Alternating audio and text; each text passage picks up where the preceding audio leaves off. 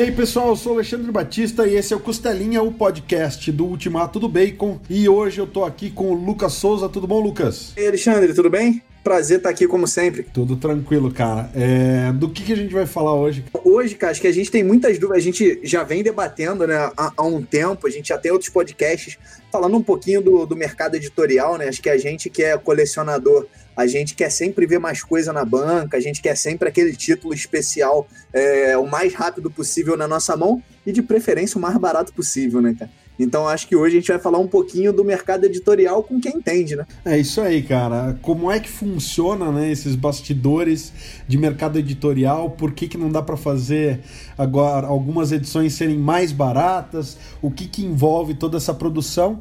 E para falar sobre isso com a gente, a gente tá aqui com Thaís Ometo, que é proprietária da Le Chat Noir, que é uma editora baseada em São Paulo. E a Thaís trabalha hoje como publisher na, nessa editora, faz gestão e direção editorial. A Thaís já trabalhou em departamento de arte, já fez uma série de coisas, trabalhou com direitos autorais, com iconografia, enfim. Então, melhor do que eu ficar falando sobre ela, vamos pedir para ela se apresentar. Tudo bom, Thaís? Oi, o Alexandre já falou um pouquinho de mim. E é isso, né? Eu trabalho com mercado editorial há mais de 20 anos, é, conheço bastante é, esses caminhos e esses meandros de desde, desde a entrada do original aí até a produção final da obra, né? Então ele me convidou para fazer essa conversa e é sempre bom falar de livro e falar de quadrinho e falar de tudo isso. Então, manda, manda ver, Ale, o que vocês querem saber aí de mim. Você pode explicar pra gente como é que funciona, de uma maneira simplificada, fazer um livro, fazer uma história em quadrinho, uma, uma, né, uma revista em quadrinho, fazer um livro. Qual é o processo né, da captação do original até isso tá na mão do, do leitor? Você pode dar uma, um, um preâmbulo aí meio simplificado para a galera? Bom, posso, posso sim. É, geralmente, né, começa com essa apreciação de um original, de uma ideia que o autor tem, ele encaminha para as editoras ou às vezes ele contrata um agente literário que leva esse livro para dentro das editoras. Esse livro ele passa muitas vezes por mais de uma leitura, né? Você tem um publisher que vai ler esse livro, vai ver como ele se ele está de acordo com o perfil da editora, com o que eles pretendem fazer. E aí é que começa o trabalho, né? A partir do momento que o original está aprovado, você tem uma gama enorme de profissionais envolvidos, né? Você tem um editor, que é alguém que vai trabalhar muito junto com o autor, ajudando a construir linearidade de texto, ver se tem algum furo nesse original, é, tentar adequar às necessidades é, daquela editora ou daquele mercado especificamente. Depois disso, você vai com esse original para a parte de arte, né? Se for um quadrinho, obviamente, geralmente o autor ele também é o ilustrador dessa obra, né? Ou ele tem uma equipe que fa faz, faz esse trabalho. E dentro da editora você tem a equipe de arte que vai orientando e conversando e vendo se aquele é o caminho mesmo, se aquela é o traço, se aquela é a colorização que vai ser feita se é um original simples, a equipe de arte é que vai desenvolver projeto gráfico, é que vai atrás de ilustrador, se o livro comportar ilustração, vai desenvolver capa. Aí você ainda tem processo de revisão, né? Você tem muitos processos de revisão ao longo do, do desenvolvimento dessa obra, até esse livro ficar vamos dizer, com um arquivo pronto. E aí é que vai para gráfica, e depois que vai para gráfica, você tem toda uma equipe que vai divulgar essa obra e depois da divulgação, distribuição e aí sim o consumidor final, né? É mais ou menos, bem resumidamente, esse é o processo do livro dentro de uma editora. Depois do processo de captação, que você já tem os direitos da obra, normalmente quanto tempo leva para essa obra ser, ser, produzida e estar tá pronta para ir para as bancas ou para as livrarias? Depende muito, né? Depende muito do, do, do, nível do original que ele chega. Mas uma média é de seis meses, pelo menos seis meses. Thaís, tem uma outra dúvida que a gente sempre tem, né? É, e, e, acho que é uma dúvida minha e, e talvez de muitos colecionadores, é, que é com relação a, a, a, correlação entre preço e tiragem, né? É, eu, eu vou é, é, elucidar um pouco mais a minha pergunta. Eventualmente, a gente vê obras que elas têm uma tiragem muito grande é, com o mesmo preço, mesmo acabamento, de obras que têm uma tiragem infinitamente inferior. E aí eu queria entender o quanto que a tiragem influencia e, e quais são os custos que, que, de uma maneira geral, estão na formação desse preço. Bom, vamos lá. Geralmente, quando a gente está fazendo uma obra, a, a gente divide quase o custo em 11 partes, tá? É, quando a gente divide, divide ele em 11 partes, sete são só custos de produção tá? Sete deles são só custos de produção. É, então, esses, esse, é, essa diferença, esses quatro índices, eles entram às vezes com lucro, às, às vezes na parte de distribuição. Mas geralmente a grande diferença entre uma tiragem pequena e uma tiragem especial, que você fala é uma tiragem grande e você tem exatamente o mesmo valor, é uma coisa que a gente chama de coprint. Geralmente nessas obras, você não está fazendo uma publicação só num país, você está fazendo uma publicação quase que mundial dessa obra, tá? Então você você tem a base, isso acontece muito em livro que a gente chama de coffee table book e em quadrinho, né? Você tem essa base de arte é, formada e eu quando eu mando isso para a gráfica, a única coisa que eu vou trocar é o preto, é a chapa do preto. Porque quando eu vou imprimir um livro, eu vou imprimir ele em quatro cores, sempre, né? É, que são as quatro cores que vão compor todas as cores do livro. Então, é, o grande custo da impressão, na verdade, é a formação dessa, de, dessas chapas, tá? Quando você vai fazendo e você só substitui uma chapa trocando preço, eu baratei, eu, eu, eu torno o custo do livro muito menor. Tá certo? Então eu consigo dar um acabamento, uma capa dura, um acabamento, uma lombada diferente, uma impressão especial ao longo da obra ou até mesmo um encarte. É, quando eu faço essas impressões mais, mais simples, vamos falar, eu vou fazer uma impressão só para o Brasil, eu faço uma tiragem menor, então o, esse custo da chapa é que ele vem diluído a, no valor final. Então, por isso que você tem quase o mesmo preço. A gente que compra quadrinho, às vezes a gente olha uma, uma revista de um personagem super famoso, de um outro que a gente sabe que, enfim, não, não tem a menor condição de ter os mesmos números, e o preço similar às vezes deixa a gente meio encucado, né? Então é legal você é, é ouvir você falar disso.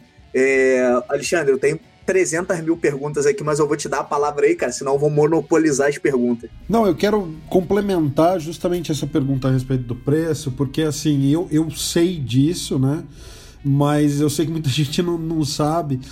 E o pessoal falou, ah, mas e, e, por que que assim, ah, dólar agora foi a 5 e tanto, e de repente as HQs da, da Panini que custavam 20, 25 reais, estão aí em 50 reais, quer dizer, o preço por página, que era centavos, está indo para um real a página quase.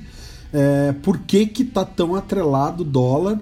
Né? O pessoal fala, né, qual é a relação de estar tá atrelado em dólar se a gente imprime aí numa gráfica, né? Não, na verdade, assim, são de novo dois fatores, tá? Quando a gente fala dessas publicações de personagens famosos ou de desenhistas famosos, geralmente a gente está trabalhando com coprint, como eu estava falando para você. Você aproveita essa base mundial e as impressões são geralmente feitas na China, tá? Esse é o primeiro fator. É, com a alta do dólar, obviamente você já tem um, um, um, aumento do valor indireto do custo página, né? Porque eu tenho que pagar, eu tenho que pagar direito autoral sobre isso também. Então, e todos esses valores são em dólar. E um terceiro fator que faz essa diferença é o custo do papel, porque é outra coisa que Além da gente ter uma grande importação de papel da China, né? A gente hoje no Brasil, quase que 80% do mercado editorial usa papel chinês. É, Além disso, o preço do papel é em dólar. Então é por isso que o custo aumenta tanto. Assim, é dificilmente, diante de um momento como a gente está de crise mundial, a gente consegue é, manter o, o, valor do nosso dinheiro correspondente ao valor do, do dinheiro estrangeiro, por conta disso. É, Thaís, eu queria fazer uma outra pergunta agora relativa à experiência de leitura, né? É, quando, quando vocês vão escolher o papel ou o tipo de capa de uma obra, é, a, a, experiência que você quer que o, que o usuário tenha na leitura ou o tipo de obra, isso influencia na escolha ou é uma escolha meramente comercial? Uma escolha. Nesse caso, assim, obviamente, né? Se a gente estiver falando de alguém com muito nome ou um, alguém com muito nome e um projeto especial, é óbvio que você vai trabalhar fora da caixa, né? Você vai trabalhar um, em acabamentos diferentes ou num efeito diferente na experiência do leitor. Mas isso é, é muito difícil você fazer com um autor jovem ou um autor novo, por exemplo. Né? Aí a experiência a gente passa pelo standard, né? Que é, que é, que é exatamente entender como é que o mercado vai se comportar com relação a essa pessoa, com esse autor novo, tá? Eu acho que essa é a grande diferença.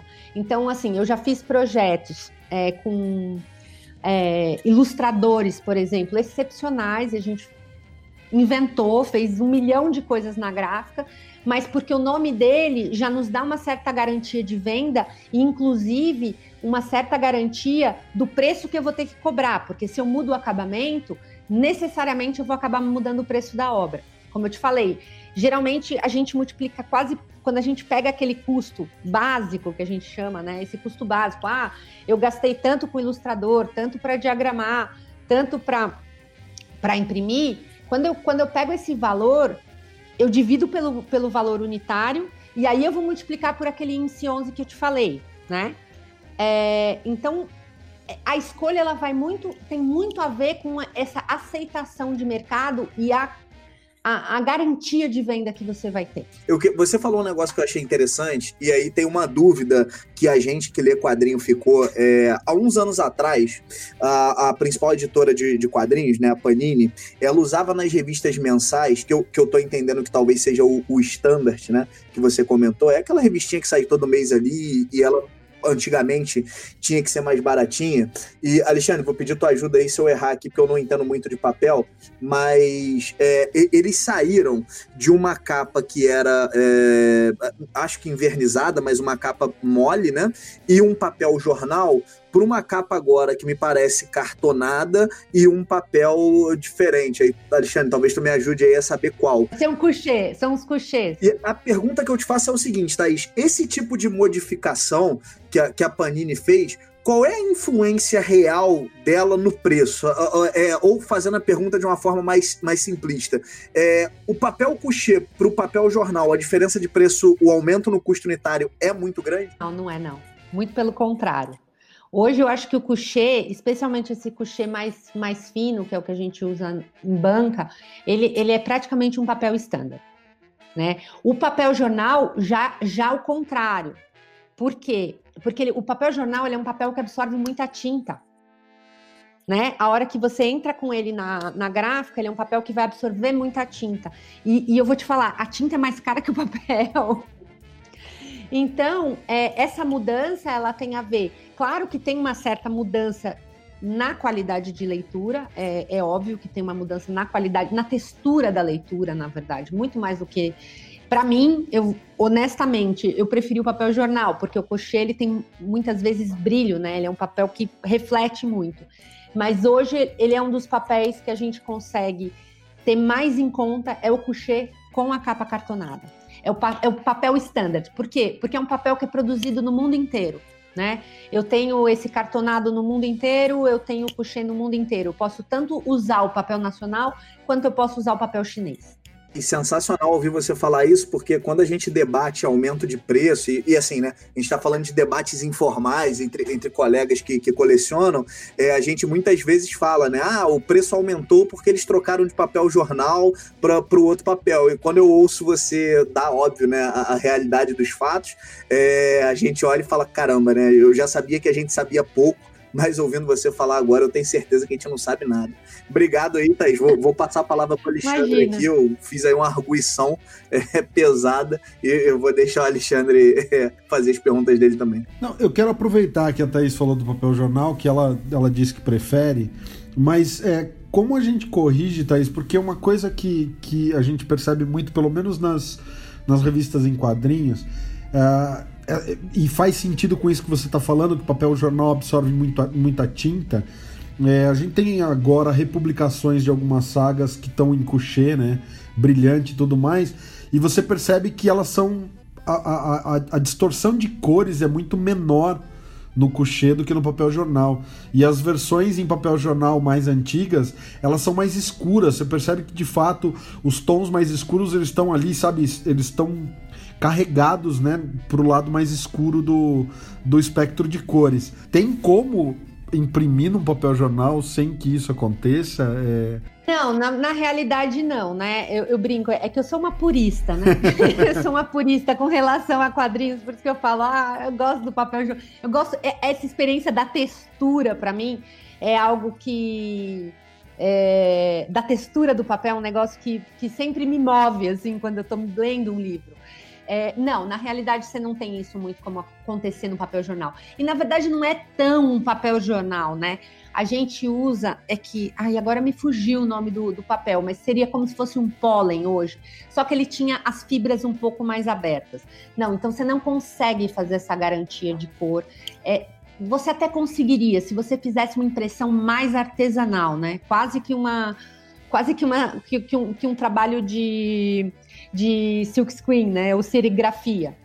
Você conseguiria chegar numa qualidade assim, de, num papel de alta porosidade, como o papel antigo que a gente estava falando. É, e outra coisa que você tem é a alvura, né? Que a gente chama de alvura do papel. Então você tem. O coucher geralmente é um, é, é um papel que, que, de alta alvura, você tem alvura quase de 90% nele. Você consegue, às vezes, até um pouco mais que isso. Alguns papéis, alguns papéis nacionais chegam a ser mais brancos que isso. E, e, esses papéis com, com essa porosidade mais maior, né, que são papéis mais grossos, é, geralmente eles, eles tendem para o amarelo. Então é por isso que você tem mais distorção de cor. Mas assim, imagina, imagina um quadrinho todo no PB, impresso naquele papel offset grosso, sabe? Com aquela textura. Eu, eu, eu sou fã. Uma aquarela, assim, do Frank, sabe? Eu, eu, sempre, eu sempre lembro da, da Electra, assim, o Electra, aquele, aquela aquarela num papel de alta porosidade, é um negócio que fica lindíssimo, assim. Mesmo a cor não sendo tão fiel ao que, ao, ao que foi desenhado ou, ou, pintado, mesmo que ela não seja tão, tão final. Porque eu acho que você tem essa diferença, né? Eu tenho esse original que, que, que é único, que, que, ele é único. E a hora que eu vou botar isso na máquina e eu vou reproduzir, na verdade, eu estou fazendo uma outra coisa, é um facsímile, né? Tradução, né? É, é como, é como se eu fosse fazer uma serigrafia e eu tenho a prova do autor, que é a primeira, que ele fala, ah, é isso que eu quero. E eu vou fazer 100 tiragens que não vão ser aquela, elas têm as suas imperfeições na produção. Uma coisa que a gente via, né, nos anos 80, quando a, Abril lançava aqueles quadrinhos que eram menorzinhos e tal, a distorção de cores era ainda maior, a gente tinha até erro de registro ali, né? Para quem não, não, não sabe o que é o erro de registro, é quando a tinta parece que saiu de linha, o personagem tá desenhado de um lado, a tinta tá um pouquinho pro lado ali, sai aquela coisa meio, né, uma falha de impressão e tudo mais. E quando a gente tinha, sei lá, uma edição como A Morte do Super-Homem, que eles faziam uma reserva de verniz no logo do Superman, e daí ficava aquela coisa brilhante na capa, né? A reserva de verniz é esse brilho que tem na capa. A gente achava aquilo fantástico e hoje em dia qualquer edição encadernada da Panini, você olha o desenho, aonde estão os personagens, tem reserva de verniz, é brilhante, aonde tem né, o fundo da imagem é fosco. E a gente tem recorte especial, por exemplo, a edição do Bottom, tem o furo onde é o logo, que era para ser o logo do comediante ali, do Smiley com o pinguinho de, de sangue vermelho, enfim. Você acha que o Brasil evoluiu muito na, na área do parque industrial, do parque gráfico? Ou isso é só uma questão assim, não, o Brasil, a gente sempre teve recurso tecnológico e as editoras não usavam porque não se entendia o livro como hoje em dia se entende o livro como um livro objeto, enfim. É, eu acho que te, eu acho que tem um pouco das duas coisas, né? assim, quando a gente vai falar, por exemplo, de quadrinho no Brasil, eu acho que é uma coisa que ele começa um crescente a partir da década de 80, né? E aí você realmente tem as pessoas que começam a se interessar por aquilo e começam não só se interessar e comprar quadrinho no Brasil, mas começam a comprar quadrinho fora e, e, fazer esse comparativo.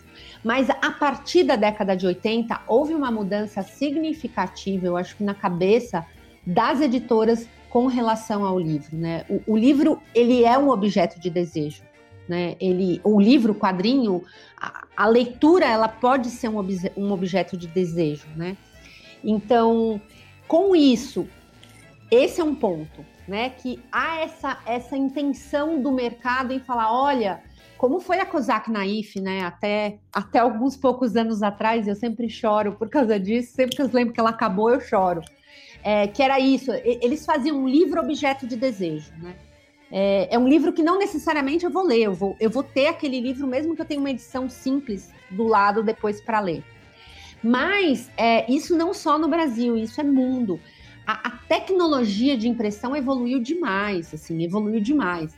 É, antigamente, quando a gente falava imprimir em rotativa, é, quem, quem, trabalhava nos departamentos de arte, quem estava nas direções de arte, é, entrava em surto psicótico, porque você sabia que você ia ter um, um, um, resultado com muitas falhas, às vezes não só erro de registro, mas também corte fora da linha, montagem errada, né? E nesse ponto, o maquinário evoluiu muito, né? Então, assim, por exemplo, quando você fala em reserva de verniz, a reserva de verniz sai, sai na capa pronta. Eu não faço a parte. Antigamente eu teria que tirar a capa, tirei a capa da linha de produção, põe em outra máquina para fazer uma reserva de verniz com uma outra chapa. Hoje eu já tenho essas 5, 6, às vezes 10 chapas numa, numa máquina rotativa que me libera tudo de uma vez. Sensacional, né? Eu fiz agora uma impressão de, de um livro infantil, 70 mil exemplares, é, para governo, né, para venda governamental. E eu fiquei impressionada com o resultado, porque a gente fez em rotativa, a gente usou papel standard, como eu falei, a gente trabalhou com coucher, a gente trabalhou com cartão, tudo normal. E o resultado das cores, da impressão, de registro, assim, foi excepcional numa gráfica que não é das maiores, né? Assim, não tem um maquinário ainda mais evoluído. Então, o maquinário evoluiu demais, assim, demais. Em resposta ao mercado que começa a exigir essa questão do livre objeto, né? Quando, mesmo, mesmo a gente tendo evoluído muito, e pô, óbvio, você pega uma, uma edição da Abril e, e da, da, da, Panini agora, você percebe uma diferença de acabamento muito grande. É, mas quando a gente vai comparar o que sai aqui e o que sai nos Estados Unidos, a gente ainda percebe uma diferença de acabamento muito também muito grande. Então, por exemplo, tem edições que saíram aqui com legal, com verniz, e eu vejo lá fora umas técnicas que aqui é, ou são pouco comuns ou eu nunca vi. Teve uma revista em especial lá fora, é, vou, vou, falar aqui o nome para a galera que está ouvindo a gente, se alguém tiver poder olhar, que é a Noite de Trevas Metal, né? Que lá fora saiu como Dark Knights Metal que ela tinha na capa, no, no nas letras dela, parecia aquele. É, é, parecia realmente um metal, aquele que normalmente fica no, no fundo do chão do ônibus, né? Hot stamping. Um negócio muito diferente. E lá fora eu tenho visto eles usarem muito capa lenticular também, que são coisas que, que a gente ainda não. Enfim, ou não tem aqui, ou eu vi pouquíssimas vezes. É, você acha que isso é uma questão de, de tecnologia ou mais cultural mesmo? Não, é preço.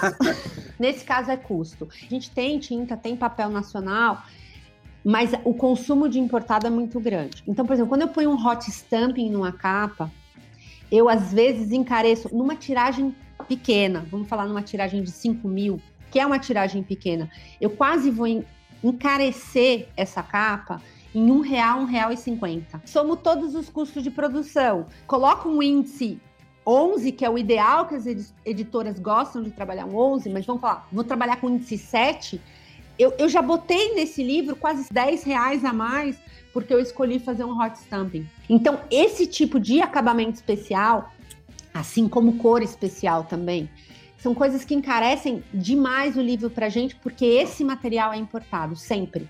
Então isso encarece demais o material. Então muitas vezes as, é, as editoras elas trabalham mesmo, é o que eu te falei, a gente trabalha no que é, é mais comum aqui ou que a gente consegue uma alternativa de material para poder manter um preço dentro daquilo que o consumidor está acostumado a pagar. Para quem não entende nada desse mercado, que é o meu caso, é, você recomenda, e quem quer entender, obviamente, que também é o meu caso, o que, que você recomenda alguma leitura ou alguma coisa do gênero para a gente poder entender um pouquinho mais do processo de produção, de fabricação, enfim, e, e, entender um pouco mais desse mercado? O mercado editorial é um mercado que é super fechado, assim, né? A gente sempre brinca, quase sete chaves quando você entra nele, você quase que não consegue sair, você vira, vira quase um refém dele, né? A primeira coisa, antes da gente falar sobre mercado tradicional editorial, é a gente parar um pouco e pensar para onde esse mercado está indo. O, o que está acontecendo com esse mercado editorial? O mercado editorial brasileiro hoje, no momento, ele tem sofrido muitos baques, né? Ele sofreu muito, muito, muito com as crises. Então, a, a gente, há 10 anos atrás, a gente não tinha duas editoras de quadrinho, acho que a gente tinha umas 10 ou 12 que só publicavam quadrinhos, mesmo a própria Companhia das Letras, ela tinha a Companhia dos Quadrinhos, né? Que, que publicava quadrinho nacional, que estava incentivando essa área.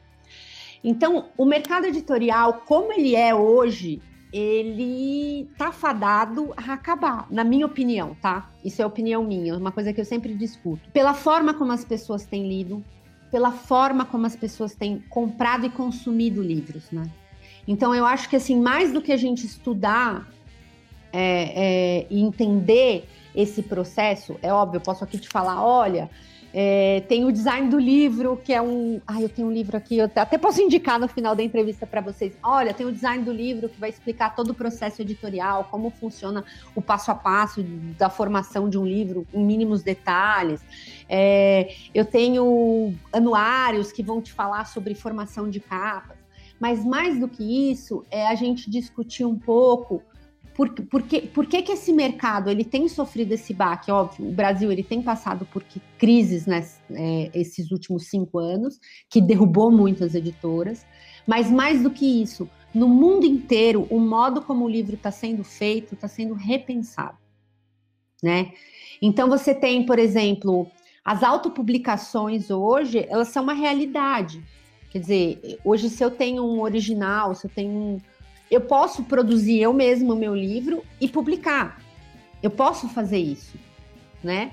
É, eu, eu acho que assim as coisas elas ainda estão se formando. Então eu não consigo te dizer, olha, para você entender o mercado editorial você faz isso. Não, eu acho que assim, se você tem interesse em publicar, se você tem interesse em fazer uma obra, é, eu acho que é interessante você realmente começar a expor seu original, contatar as editoras, apresentar o teu original, fazer autopublicação. Se você acha que ninguém deu a mínima para aquilo, faz sua, sua autopublicação, publica o seu livro, porque as experiências elas têm sido muito diversas no mundo inteiro, né? É, eu acho que é um pouquinho mais por aí. De repente, o que a gente tem que pensar é como é que a gente faz para fazer o nosso próprio livro. Maravilha, então. Thaís, eu queria fazer só uma última pergunta no que tange a escolha de que materiais publicar. A gente que é colecionador, óbvio, queria ver tudo que sai lá fora publicado aqui no Brasil, mas a gente sabe que não é possível. E aí eu queria entender como é que normalmente essa escolha é feita, né? Ah, optei por publicar o personagem A e não publicar o personagem B. Como é que vocês chegam nesse tipo de decisão? Olha, na verdade você tem também N fatores, mas eu acho que um dos grandes fatores aí é, é assim, quando você, por exemplo, tem um título que estourou lá fora e que chega para o mercado brasileiro, na verdade ele chega num leilão. E às vezes esse, esse valor ele fica difícil de você conseguir produzir aqui. Então assim, ele é um leilão mesmo, né? Então eu vou, eu vou dar um exemplo de um título best-seller. Então se você for falar de Código da Vinci, na hora que ele explodiu, né, nos Estados Unidos, a editora que tinha os direitos de comercialização dessa obra, ela abre ou não um leilão para aquele, aquele autor. Ela poderia não ter aberto e ter mantido o autor fechado só nela, tá? Ela abre esse leilão e as editoras realmente começam a oferecer valores em cima daquilo, tá? É, outro, outro, outras coisas que podem acontecer, por exemplo, eu tenho. Isso aconteceu, por exemplo, comigo com um, um, um autor italiano que tinha um personagem infantil de, de, que era um cachorro vermelho.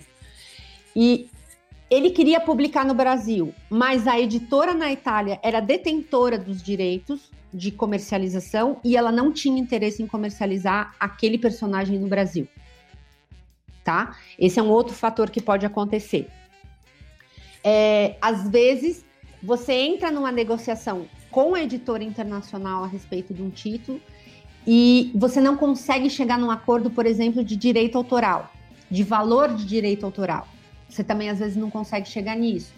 Por quê? Porque, por exemplo, o mercado brasileiro hoje paga em termos de direito autoral entre 6 e 10%, assim, nas melhores opções. E às vezes lá fora, as porcentagens podem ser maiores ou são diferentes, as negociações foram feitas de outra forma. Então tem muito a ver com os contratos que são feitos fora. Thaís, é, você foi editora de arte da coleção Literatura Brasileira em Quadrinhos da Escala Educacional, né? Que foi uma coleção pô, elogiadíssima, foi aprovada no Programa Nacional da Biblioteca Escolar e tudo mais. Naquela coleção, você chamava autores que são autores nacionais é, alguns estavam em ascensão, né, começando carreira, e, e outros já com alguma é, bagagem do, de, de quadrinhos no mercado nacional. E aí eu queria saber um pouquinho mais de como é ou como foi essa negociação, porque a gente sabe que cada contrato né, com o autor é, acontece de uma forma diferente, isso que você estava é, comentando a respeito de direitos autorais, né? DC Comics Marvel trabalha com, com encomenda, né? Os caras são contratados da editora e produzem dentro né, de uma série de coisas e eles quando eles criam um personagem, eles passam a ter direito autoral sobre aquele personagem, mas no Brasil o jogo é outro, né? Quer dizer, a Panini republica coisa da DC, da Marvel, paga os direitos e enfim. Quase que uma distribuição, é, é, é como eu falei, é quase um coprint com, com o pessoal internacional. Mas, por exemplo, você tem aqui é, é, o Maurício de Souza, e o Maurício de Souza ele funciona exatamente como funciona a DC lá fora. Ele tem a equipe dele, os roteiristas dele, os ilustradores dele, e os direitos são da produção dele. Ele vende a impressão para Panini. Trabalhar com literatura brasileira em quadrinhos, assim, ele foi, na verdade, né, naquele momento, você estava com o mercado de quadrinhos em ascensão, né? a gente na escala educacional, a gente tinha um foco muito grande né, na literatura escolar, né, encaminhar as coisas para as escolas, né, que as, que as coisas chegassem nas escolas, né, que era um, é um tipo diferente de produção, que não necessariamente é um tipo de produção de colecionador. É, então veio é realmente essa ideia da gente pegar autores que são leituras obrigatórias na escola, tá? e fazer essa produção é, de quadrinho para para estudantes, não era uma, não, não, não, tinha objetivo de se colecionar ou de ter uma sequência, era, era, era uma experiência nesse sentido, experiência escolar. E eu acho que foi um dos primeiros que fez isso, né? É, óbvio, depois veio o Gabriel Baio, o Fábio Moon fez uma edição do Alienista que eu maravilhosa. Eu tenho edições de quadrinhos do Guimarães Rosa aqui também maravilhosas. Mas quando a gente foi começar a fazer aquilo, a ideia era exatamente trazer gente que já sabia fazer aquilo, que talvez não tivesse muita visibilidade no mercado editorial naquele momento, como, como era principalmente o Vila, que foi um, dos grandes idealizadores do projeto e foi roteirista, ilustrou muitas das obras do literatura brasileira em quadrinho, de tentar trazer essa literatura de forma mais palatável para uma faixa etária um pouco mais baixa do que você teria, né, que seria ensino médio, né? Literatura brasileira ela viria para o ensino médio.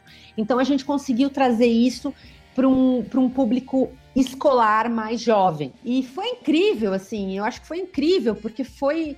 vendeu demais, assim, foi um livro que vendeu muito, muito, funcionou. Funcionou por conta disso, eu acho que funcionou por ele ser uma obra escolar né? Por ele ter, por ter esse caráter quase que obrigatório de leitura, e você consegue traduzir com um quadrinho, você consegue tornar palatável muitas vezes um texto que, que é difícil, sim, que é difícil. Então você, a imagem ela vai compondo e ela vai trazendo isso. Então foi muito, foi, foi muito nesse sentido de trazer gente que tivesse experiência, mas talvez não tivesse tido muita visibilidade no mercado naquele momento.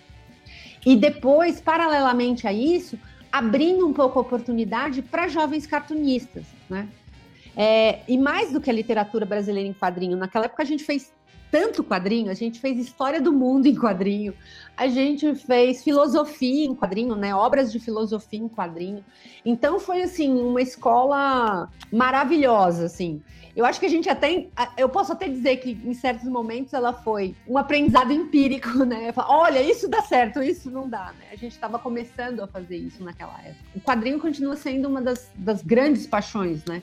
Tanto é que eu voltei a ter contato com muitos desses autores e eu tenho conversado com eles e a gente está desenvolvendo projetos de quadrinho com literatura brasileira, né? Mas agora talvez já num novo formato, num formato um pouquinho diferente, não tão não tão elitizado como eu acho que foram, por exemplo, as publicações dos Dois Pãezinhos ou Uma Capa Dura, mas a gente já está pensando em umas novas publicações de literatura brasileira, porque é nosso, assim, a literatura brasileira é nossa, a gente tem que tomar conta disso, a gente tem que se apropriar disso, né? É, a gente dá muito valor ao que vem de, né, assim, a, a, a, as formações e as, aos personagens que vêm do estrangeiro, mas a gente também tem muita coisa aqui nossa que eu acho que a gente tem que olhar. Thaís, eu queria só fazer um comentário de alguém que, que cresceu aí e entendeu muitas obras brasileiras só porque estava em quadrinho. Então, é, obrigado porque vocês protegeram minhas notas e me ajudaram a finalizar a escola com sucesso. Então, obrigado. Lucas, tem mais alguma coisa para dizer? Não, queria só agradecer a Thaís aí, pô, muito legal, é, principalmente para alguém que, que tá de fora, que não conhece muito do mercado. Obrigado pelo teu tempo aí, Thaís. É, por favor, Alexandre, quando você chamar ela para retornar, e você vai chamar ela para retornar, me chama de novo, cara, que vai ser um prazer estar tá aqui e entregar mais uma tonelada de perguntas para ela aí. Não, eu acho que é bem isso. Se vocês quiserem, quando vocês quiserem, pode chamar, pode conversar, a gente conversa sobre livros, sobre quadrinhos, sobre o que vocês quiserem. tá bom? Combinado. Thaís, mais uma vez, obrigado em nome do Sobrecapa, em nome do Ultimato do Bacon e obrigado por estar aqui hoje no Costelinha. É, a gente realmente vai querer marcar uma próxima vez com você para continuar esse papo, porque Tô só cortando porque já deu tempo, porque senão a gente ficaria mais uma hora batendo papo aqui. Não, fiquem à vontade, foi uma delícia conversar com vocês e conversar sobre livro, pode me chamar sempre. E é isso aí, pessoal. Se você ficou com a gente até agora, a gente agradece a sua atenção. Confira também o nosso conteúdo em ultimatodobacon.com e youtube.com/sobrecapa. Semana que vem tem mais. Valeu!